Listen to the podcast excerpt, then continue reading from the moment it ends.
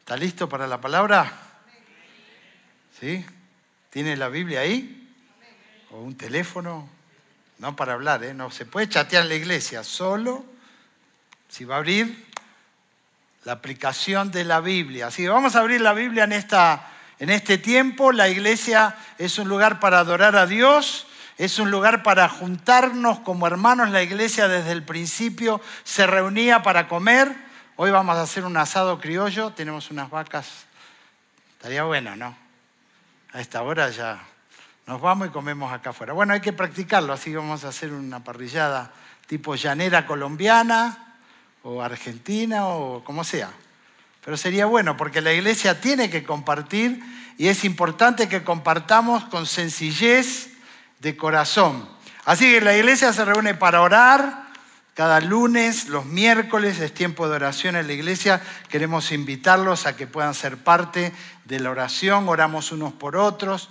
Hay personas que están atravesando momentos difíciles, familias que están ahora en el hospital, eh, quizás en la sala de espera, frente a un familiar, esposa eh, o hijos, que a veces padres que están allí en terapia, en terapia intensiva y necesitamos hacer sentir nuestras oraciones al Señor, para que Dios levante a esas personas y que veamos la gloria de Dios cuando Dios obra en los cuerpos.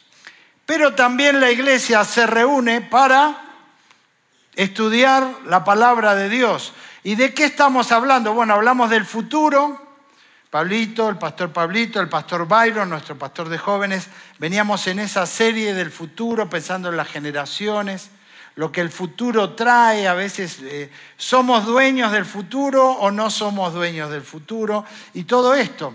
Y llegamos hoy, yo quisiera hoy compartirles acerca de cómo prepararnos para el futuro, cómo, cómo uno puede estar preparado. Así que, que vamos a abrir el diario y después de leerlo, tenemos que salir a comprar máscaras antigas o no sé, algo para prevenir el coronavirus. Parece una cerveza, pero es un mata gente eso.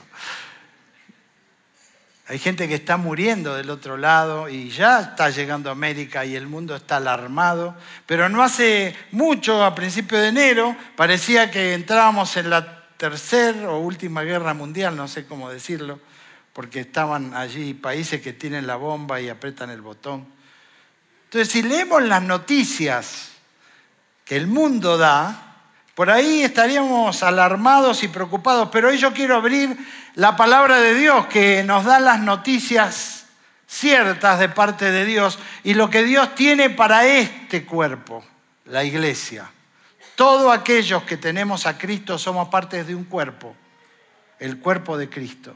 Y como cuerpo de Cristo, Dios tiene un plan definido, claro, y tenemos que estar bien en atenderlo. La Biblia dice allí en, Primera de Pedro que debemos levantar la Biblia como, un, como una antorcha. Así que yo quiero hoy que veamos eso. Permítanme que, que nos ponemos aquí con la tecnología. ¿Estamos bien ya? ¿Ok?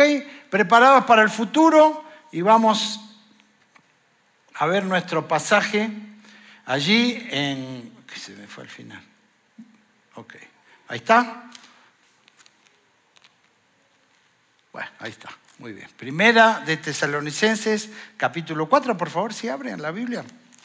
Ahora, hay películas, usted vio que algunas películas empiezan por el final, le dan un pequeño advance del final. Y yo quiero darle el advance del final, porque si nos dejamos guiar por lo que parece que sucede, todo parece mal y trágico. Aún en la vida, cuando enfrentamos circunstancias como enfermedades y muertes, cuando a veces estamos frente a esas circunstancias, parece que la esperanza no alcanza y la fe. Pero cuando uno abre la palabra de Dios, hay una expectativa maravillosa y gloriosa para los hijos de Dios. El Señor lo afirmó una y otra vez. En la casa de mi Padre hay mucha morada.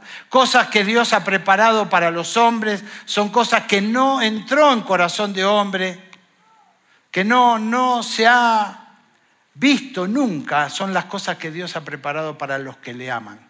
Entonces, yo quisiera pensar con el final de todo y, y cuando miramos hacia el futuro y lo que Dios va a hacer con este mundo, el final es bueno. Porque Dios va a acabar con el problema que tenemos. Nuestro problema no es la economía, nuestro problema no es la moral, nuestro problema no tiene que ver con algún político mágico que, no existe en este mundo. No sé si vos a veces te da ganas de creer que este va a venir y este va a... Pero cada vez menos, porque ahora los que vienen te decís, pero este estaba robando hace la vez pasada, después lo echaron y ahora volvió.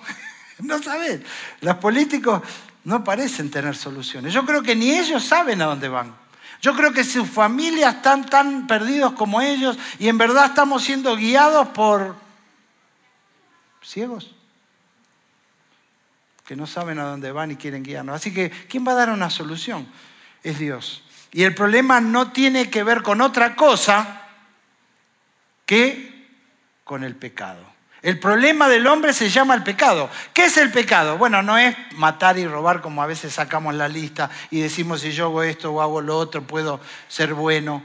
No, pecar es como tirar al blanco y nunca invocar. Nosotros no invocamos, la raza humana no invoca, está separado del creador, de su creador, desde que se separó aquel día en el jardín del Edén, no invoca, no encuentra el propósito de su vida, no sabe para qué estamos acá, no sabe de acá dónde vamos y menos cómo caminar en este tiempo que se llama la vida. Ese segmento tan cortito que parece tan largo, pero cuando llegas a viejito te das cuenta así, pero yo hace poco estaba allá y ahora estoy acá. Y pronto estaré allá en ese cementerio. Entonces, si lo miramos así, la vida es bastante desalentadora. Pero yo estoy acá para decirte que no termina ahí. Todos aquellos que tenemos una esperanza en Jesucristo, nos podemos parar ante la tumba. Aquí yace Daniel González. Nació el 26 de agosto de 1957 y murió el... ¿Qué día es hoy? 26. 27. 26. 26 de enero de 2020. Se murió. ¿Viste esa película que aparece el tipo está ahí? Me voy a morir. Sí. ¿Voy a estar ahí? No. Hay una esperanza de resurrección, una esperanza de vida, una esperanza para todo aquel que viene a la cruz para creer. Creer que el problema es tu pecado, mi pecado, y que el pecado fue clavado en la cruz, como de chiquitos sabemos. Y si fue clavado en la cruz, no lo cargo yo. ¿Quién lo carga? El Hijo de Dios, Cristo Jesús, que me amó y se entregó para que yo pueda experimentar lo maravilloso de vivir en esta vida el anticipo de lo que viene. ¿Soy perfecto? Sin esta panza casi, ¿no? Mi esposa me ama así, dice, más gordito, llenito de amor. No está Anita por ahí, ¿no? Ella me dice, no te digas así, no eres gordito. Ella sola me hace creer. Pero bueno, Dios tiene algo mejor, querido. Querido amigo que estás acá, quizás la primera vez en la iglesia, estamos acá para decirte que la muerte no tiene la última palabra. Que el cajón y la tumba no tienen la última palabra. Y que hay algo mejor del otro lado. Lo mejor es que vamos a tener, bueno, muchas cosas. ¿Quieres saber algo de eso? Vamos a ver en la Biblia. Abra tu Biblia allí en 1 Corintios capítulo 4 y lo que vamos a ver es que hay el primer evento que viene y, yo ahora quiero pensar en la iglesia. Esto me tiene confundido. ¿Para dónde va? Ok, vamos ahí. El mundo dirá, bueno, puede venir la guerra, puede venir el ébola. El ébola real también está ahí latente, no saben cuándo va a atacar. Este se me adelantó, perdón. Problemas tecnológicos. ¿Me estás controlando allá vos? Poné la primera porque estamos ahí. Esa, inminente. Ahí está, está bien. me están engañando. Yo creía que yo tenía el control. Muchas veces eso la esposa le hace creer a uno. Cree que uno tiene control, pero ella es la que decide algunas cositas. Pero bueno,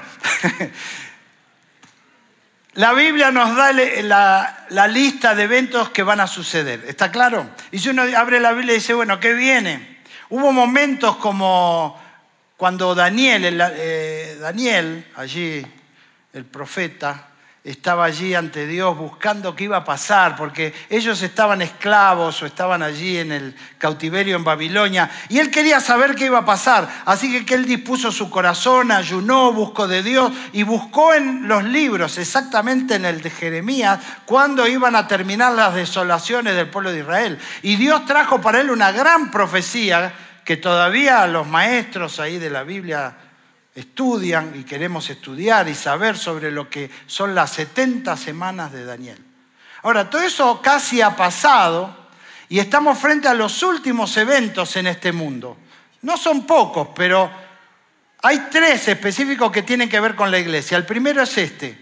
Preparados para el futuro es estar preparado para un traslado inminente. Esto a veces Hollywood lo ha agarrado y tomó, no hay películas de esas. Y están allí, las puedes ver que suena la trompeta y de pronto la gente, parte de este mundo, desaparece, se armó lío bárbaro. ¿Se han visto alguna película de esas? Le llamamos el arrebatamiento, pero eso está en la palabra de Dios. Así que, que ahora sí, cambiame a la que viene. Muy bien, ahora sí funciona, estamos bien. Primera de Tesalonicenses capítulo 4. Yo quiero que entiendas lo que está pasando, porque esto que vamos a ver puede suceder ahora. No hay un antecedente, algo que debamos esperar previo a esto. El Señor lo dejó como es el siguiente evento que va a suceder y no dijo va a suceder después de que Obama le entregue el poder a, Trump y Trump se suicida porque no pudo solucionar algún negocio que tenía, no sé, algo de eso. No hay una señal que esperar. Esto puede suceder en cualquier momento y dice la palabra de Dios. ¿Ok? Leamos juntos allí, primera de Tesalonicenses 4:13. Tampoco queremos, hermanos, que ignoréis acerca de los que duermen, para que no os entristezcáis como los otros que no tienen esperanza. Porque si creemos que Jesús murió y resucitó, así también traerá Dios con Jesús a los que durmieron en Él. Y tú puedes ir marcando. Es bueno marcar la Biblia. Tú tienes un esfero y dice, porque hay cosas importantes. Dice, porque si creemos que Jesús murió y resucitó, así también traerá Dios con Jesús a los que durmieron en Él. ¿Quiénes durmieron? ¿Se durmieron en el culto? Ustedes son.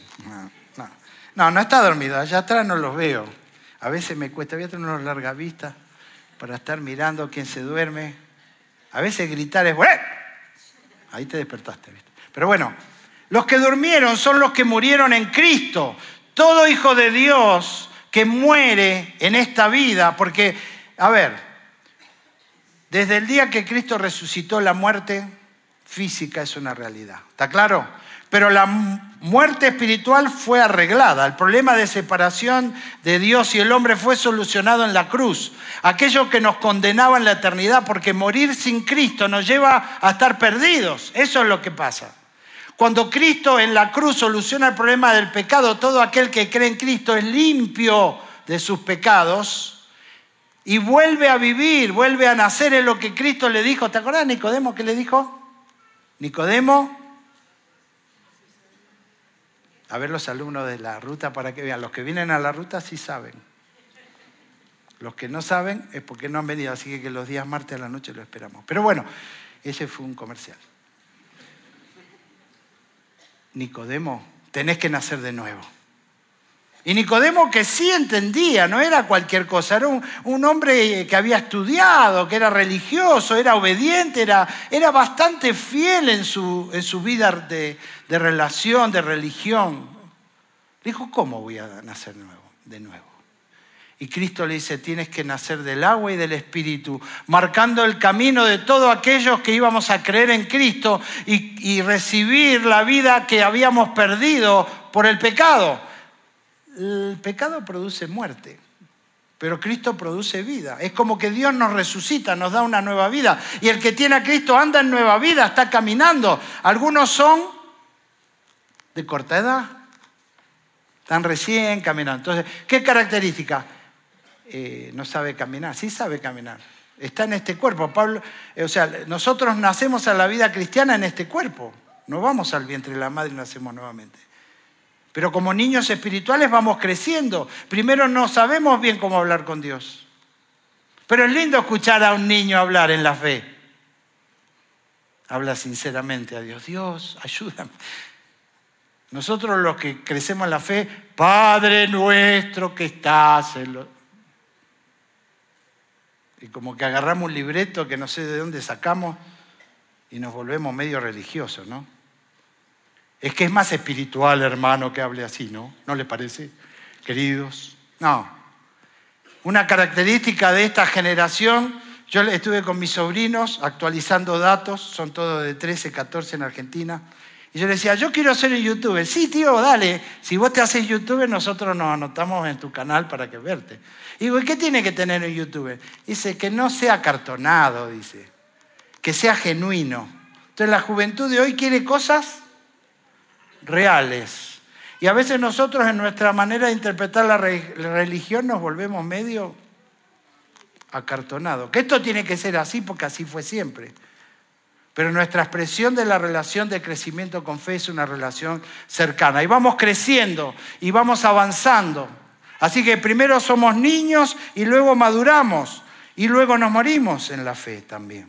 Porque hay dos maneras de llegar al cielo. ¿Cuál prefieres? ¿Querés ir hoy? Bueno, el Señor puede venir hoy a buscarnos. Y puede ser que toque la trompeta y vamos a ir con el Señor. Pero otra manera de ir es a través de la muerte física. Entonces entierran mi cuerpo y eso está bueno porque el Señor me prometió un cuerpo nuevo, sin panza.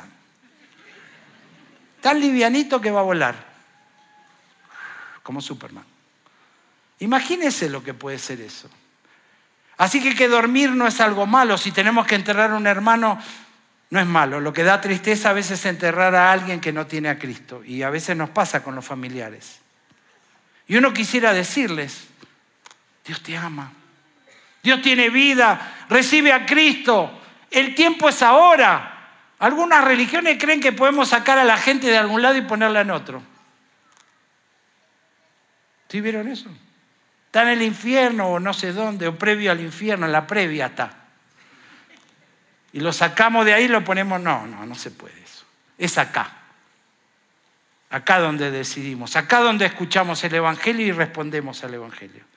Y yo quiero ser tan claro contigo que estás nuevo que cuando te vayas no tengas más remedio.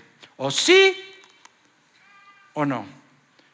No hay un... Ay, voy, a, voy a pensarlo, voy a esperar. No, si vos estás perdido y te das cuenta y Dios quiere salvarte, déjalo que te salve. No hay nada malo que Él va a hacer contigo. Al contrario, te va a dar vida y vida.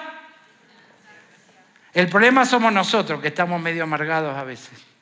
Entonces, mira, si yo, esto cristiano, yo no quiero ser cristiano, porque mi vecino cristiano es un amargado, se pelea con la esposa, gritan a veces. No gritamos los cristianos, ¿no?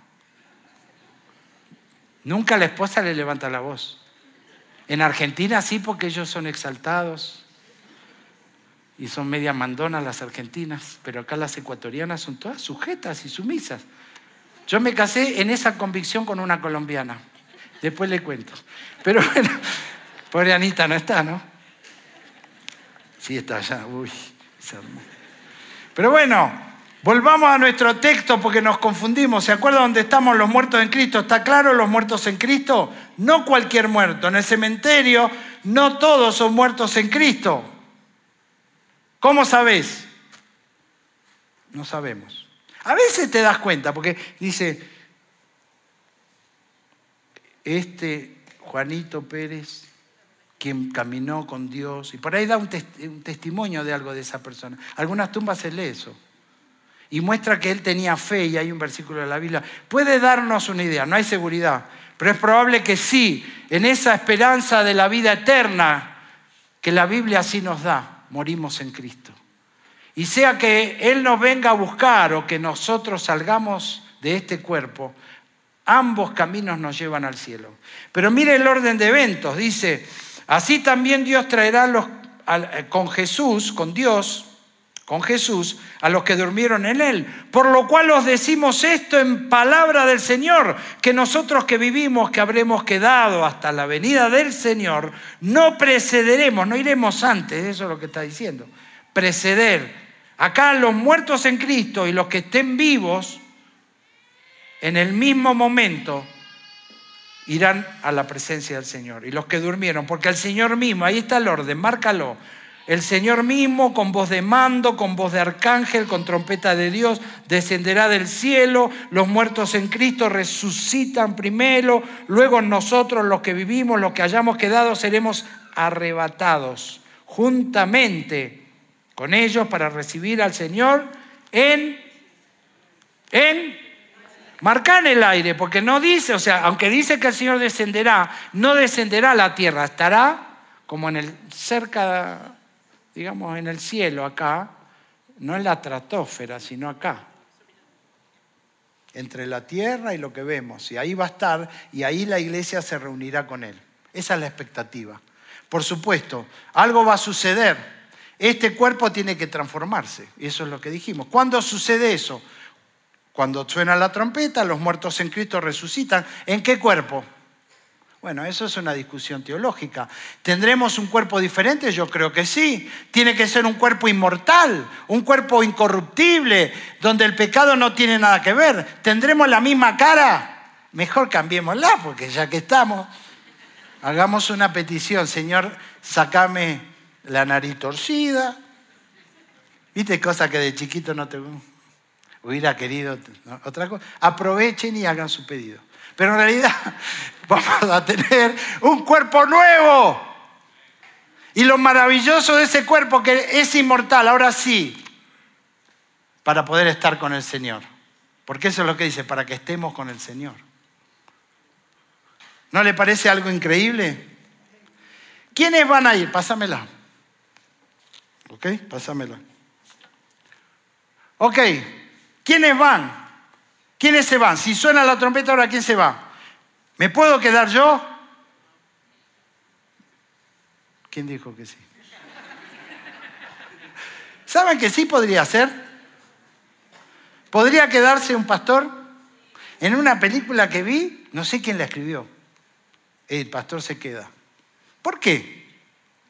Quizá era convencido Quizá una vez yo conocí un pastor en un seminario y me decía, contaba su testimonio. Yo era un pastor y, fumaba y tenía una vida y todo nuestro. iba al seminario y eran todos iguales, pero ellos no creían en la salvación, no predicaban de la salvación. Y él contaba cómo un día conoció de Cristo, siendo pastor. y después lo echaron de esa iglesia, porque ya de era del Señor y comenzó a predicar el Evangelio. Y ahí lo sacaron. Vos estás creyendo otras cosas. Pero en realidad puede pasar. La única garantía es saber quién está dentro de ti. El Espíritu Santo viene en el momento de creer. Efesios 1, 13, y después lo puede leer en casa, dice que cuando nosotros creímos el Evangelio, Dios puso en nosotros el Espíritu Santo. ¿Qué es el Espíritu Santo? ¿Quién es? Dios mismo, la tercera persona de la Trinidad.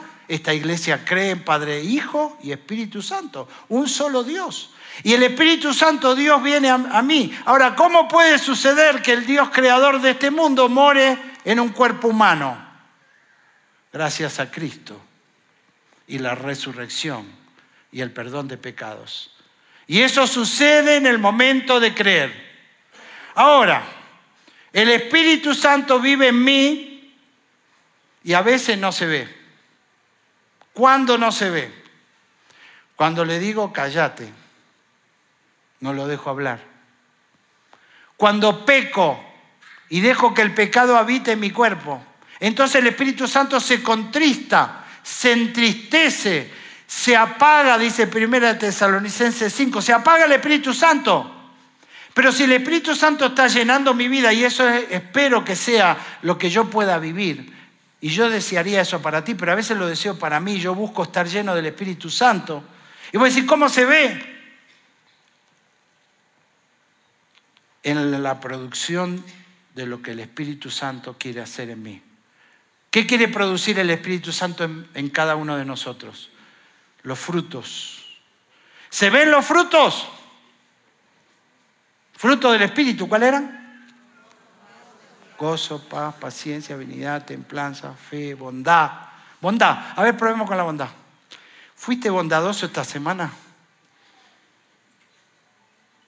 ¿Cómo estamos acostumbrados a dar? No es que voy a levantar la ofrenda ahora, no sé si se pongan mal. ¿Ya levantamos o no? Pero igual le voy a decir, pero no es por eso. La bondad es no dar de lo que te sobra. Eso cualquier mortal lo hace. Cualquier mortal es bueno con los que lo pueden ayudar también. Eso es otra cosa que hacemos bastante. Le damos a quien podemos recibir de vuelta. Pero la bondad viene de Dios y produce en nosotros, a ver, mete más adentro. Saca, y una vez me pasó, yo puse la ofrenda acá y la otra acá. La otra era más. No podía dar todo, no me miren así. Claro, a veces si das todo, ¿y de qué voy? Y entonces puse acá y me equivoqué.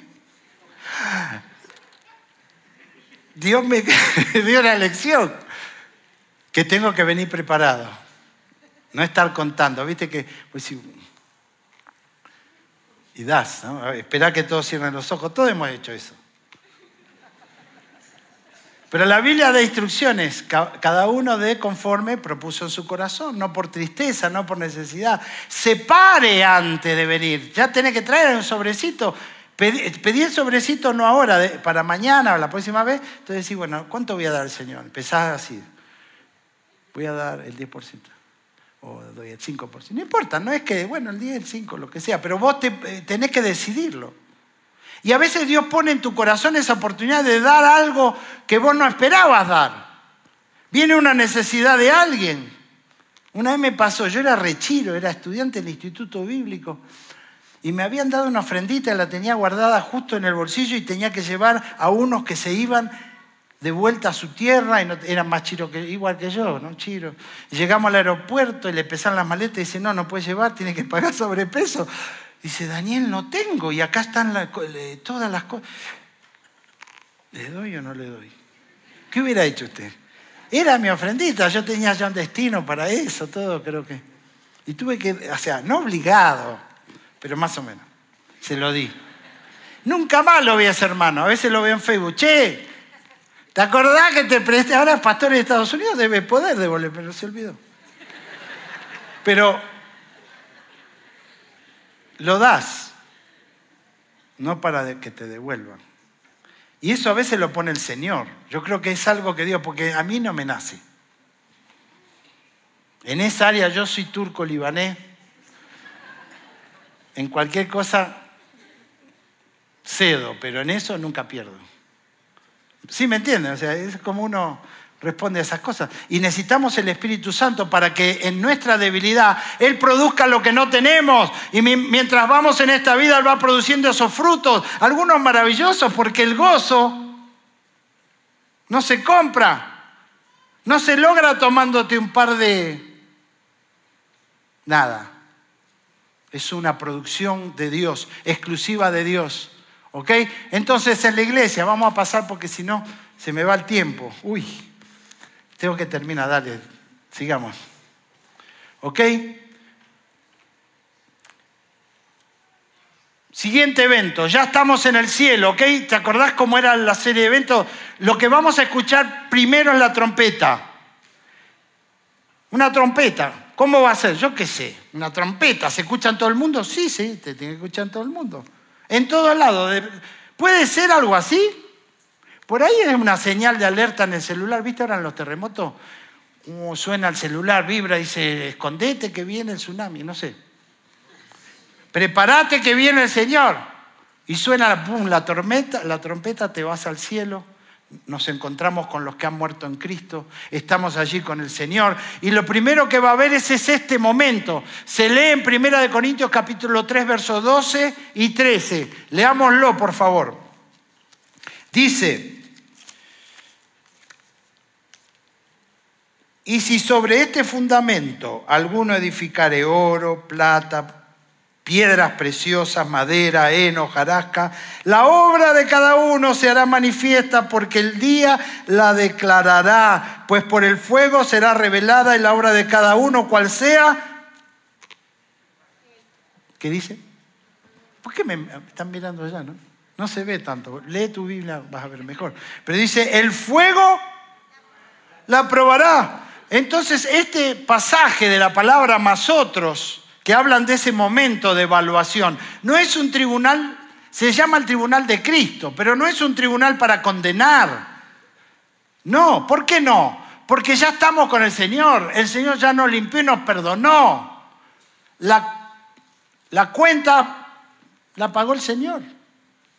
Nuestra culpa fue quitada. Las consecuencias del pecado el Señor las liberó por la muerte bendita y resurrección de Cristo. Entonces, no es para condenar, es para evaluar lo que hicimos. Entonces el Señor nos dice, hay una gran enseñanza, porque hay dos maneras de edificar.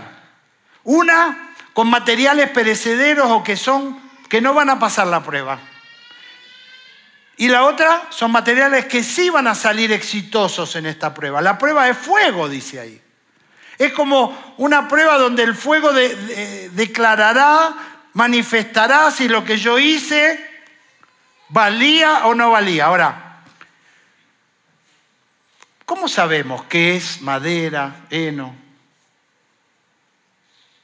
¿Y cómo sabemos si es oro, plata, piedras preciosas? ¿Cómo, cómo pudiésemos saber? Bueno, ahí nomás en 1 Corintios 4 dice Pablo que, que Dios manifestará las intenciones del corazón. ¿Está claro? Entonces puede ser esa una manera de evaluar. Decir, bueno, yo hice esto para el Señor, prediqué el domingo.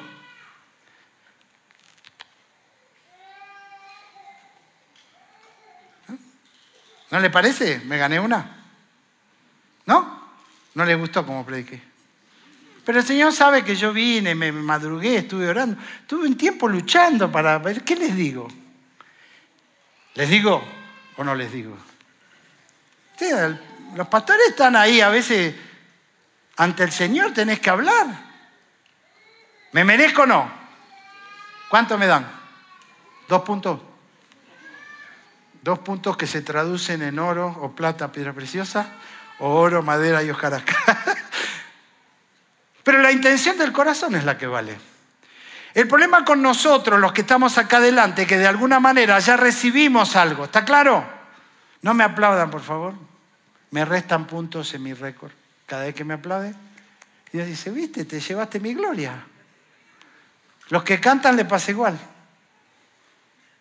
Siempre ahí estamos con los que cantan. Yo no canto, ¿no? Menos mal. Pero ahí el Alex, eh, el Rogercito, están ahí. Bueno, ellos están, estamos adelante de alguna manera. Y tenemos que tener claro para quién lo hacemos. Porque si lo hacemos con una actitud equivocada, para que a mí me gusta que me digan qué lindo que, predicaste. Pero eso puede subirse a la cabeza y robar el objetivo por el cual yo debo hacer las cosas para Dios. Allá está mi amigo Chis. Es poco conocido. Es el extraño de pelo largo que está allá. Es buenazo. Él viene antes que yo estuvo. Yo llegué a las 8, él ya estaba ahí se va a ir quizá último. Y nadie le va a decir qué bien que hiciste hoy, ¿eh? el sonido estuvo bueno. A veces lo critican que está muy fuerte. Pero él hace su trabajo ahí calladamente, como tantos en la iglesia. ¿Qué creen? ¿Cuál vale más? ¿Cuántos puntos lleva él y cuántos yo? Yo creo que él gana. Porque y ahora le robé, yo le dije en el primer, te robé un par de puntos hoy, ojalá que se olvide mañana de vos para que sigas anotando de a cuatro. Porque mientras vos haces algo que es público, De alguna manera estás haciéndolo y, viene algo de reconocimiento. Por eso la Biblia dice, lo que da tu derecha, los fariseos les gustaba, tocaba trompeta, pa, pa, pa, acá tiro y mandaban ahí, estaba la otra, ahí la señora, que no tenía mucho y dio lo poquito. Bueno, esas son enseñanzas para nosotros. ¿Con qué corazón hago lo que hago para Dios? ¿Por qué lo hago? Nosotros tenemos que tener claro el por qué. Pásame la otra.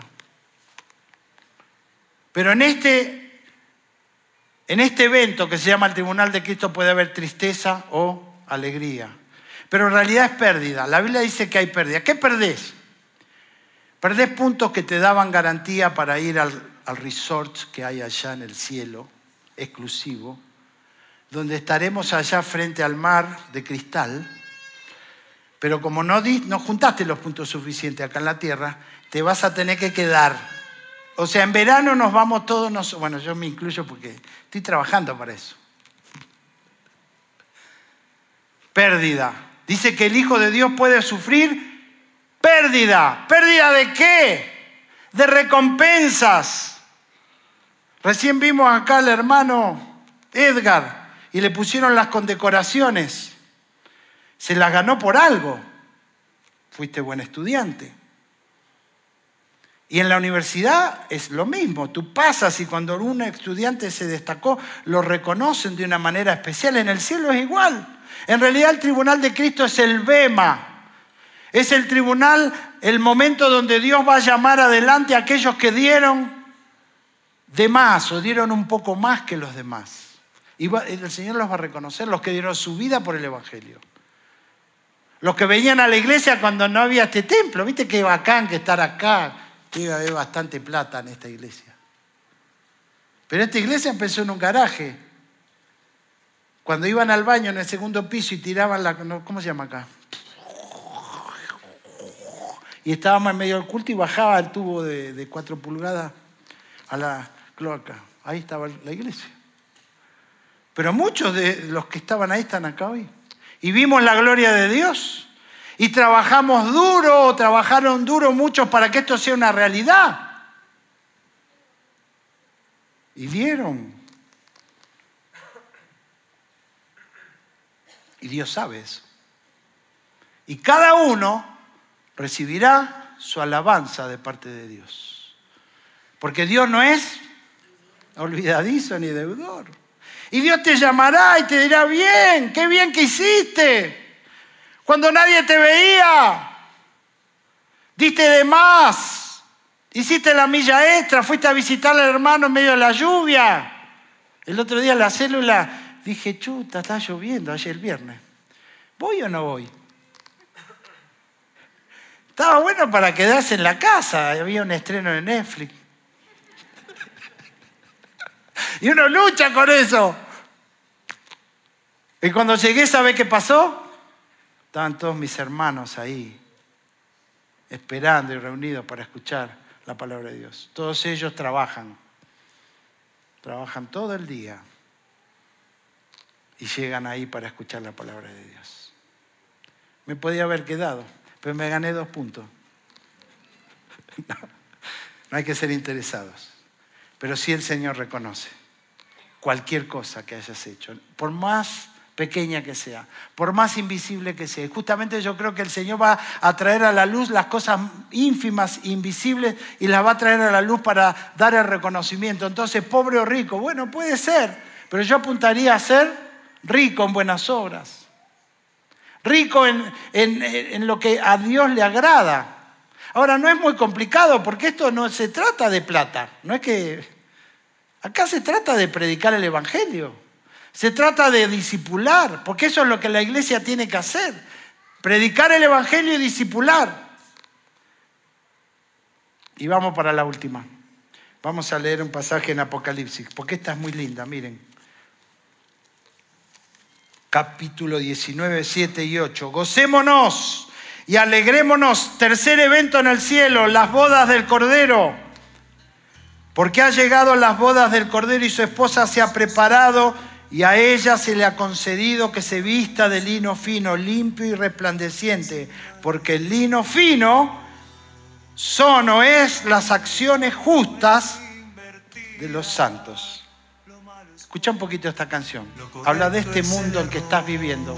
Lo correcto es el error, ¿eh? Sin respuestas valederas, ni verdades verdaderas, se hacen sabios en su propia opinión. Todo el mundo dice saber.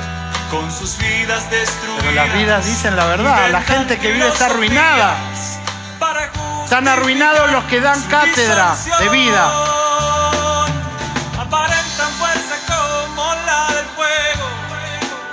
Pero no ilumina su resplandor. Aunque el mundo cambie las reglas del juego, en esta vida ya es perdedor. Ahora, ¿qué hace la iglesia mientras todo esto pasa? Mientras veo como todo se derrumba en injusticias, miseria y corrupción. Que no puede untar al juez se va a la cárcel. El bueno paga la, la cuenta y el malo se va a Miami. Es el mundo que vivís.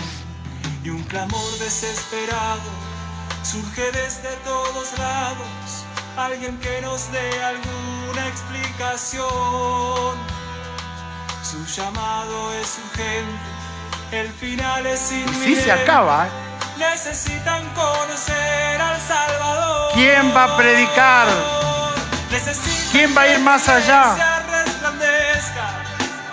para que amanezca su salvación y que la mediocridad desaparezca y que obedezca la gran comisión. Gran comisión, queridos. Este mundo se pierde y tú y yo sabemos a dónde vamos. ¿Está claro? Tú y yo sabemos a dónde vamos. Pero de ellos, ¿de qué depende? Tenemos que predicar. Quiero predicar el Evangelio porque quizás alguien que está acá no tiene a Cristo. Entonces, si tú estás acá, quiero invitarte, porque de nada valdría que diga, vamos a predicar y vos que estás acá te vas sin... La oportunidad es que recibas la salvación en Cristo Jesús. Vamos a ponernos en pie, la iglesia está orando por ti. Si alguien quiere recibir la salvación en Cristo, ven acá adelante. ¿De qué se trata esto? De entender que eres pecador, que el precio de tu pecado fue cancelado y pagado en la cruz y que no hay nada más que agregar, no depende de ti, de qué tan bueno puedas ser sino que Cristo da una oportunidad de vida. Si tú quieres recibirlo en esta mañana, ven aquí, decir yo quiero recibir a Cristo. Estoy acá esperándote un momento, ven, si quieres recibir a Cristo, decir yo creo que Cristo murió en la cruz por mí y resucitó al tercer día, quiero la salvación, quiero la vida eterna. ¿Hay alguien así en esta mañana? Ven, estoy acá esperando para darte la mano y orar por ti. ¿Alguien así? La Biblia dice que el que tiene a Cristo tiene la vida eterna y no vendrá condenación, pues ha pasado de muerte a vida. Si alguien quiere recibirlo en esta mañana, ven, no tengas miedo, que Dios te bendiga. Creer en Cristo es una decisión. Creer que tú eres pecadora, que no puedes salvarte y que Cristo murió en la cruz para salvarte. Aleluya, el Señor te salva ahora porque estás declarando que crees en Él. Amén. Dios me la bendiga. La salvación es un regalo de Dios. Adelante, alguien más quieres hacerlo, es una decisión de fe. ¿Eh? Eh, ¿Quieres tomar esta decisión? Amén. ¿Cómo te llamas? Gonzalo. Gonzalito. Un día Cristo murió por nosotros. pero El, el tema es que nosotros nos mezclamos en las religiones y creemos que hacemos algo, pero es Dios que lo hizo para salvarnos. Y hoy recibiste la salvación. Nadie te puede arrebatar lo que Dios pagó en la cruz. Eres salvo por la fe. Amén. ¿Alguien más? ¿Alguien más? Allá unas manos, si no puede venir, levanta la mano ahí donde está. Es una decisión, no depende del lugar. Yo quiero desafiar tu corazón a tomar el paso, porque a veces quedarte allí, ¿no? Pensando algo y te vas sin Cristo. Y si te vas sin Cristo y te moriste, no vas al cielo. Solo hay un camino, una verdad y la vida. Nadie viene al Padre si no es por mí, dijo el Señor. Es una decisión de libertad o condenación, de vida o de muerte. Amén. Si hay alguien más, levanta tu mano allí donde estás. Es una decisión de aceptar y creer que Dios vino a buscarnos. El mundo no dice que no. Primero que no hay Dios, después que menos que Cristo era un buen hombre. Pero Él murió y resucitó. Más de 500 personas lo vieron y luego murieron. Nadie moriría por un líder que es mentiroso. Pero ellos lo habían visto vivo, resucitado, lo habían visto en la cruz y luego lo vieron, vieron la tumba vacía y luego dijeron, matame, no me importa, yo voy al cielo. Si te gustó esta prédica, te invitamos a que te suscribas a nuestro podcast y nos sigas en YouTube, Facebook e Instagram como Encuentro con Bahía. Además, recuerda que cada semana tendremos una prédica nueva para ti.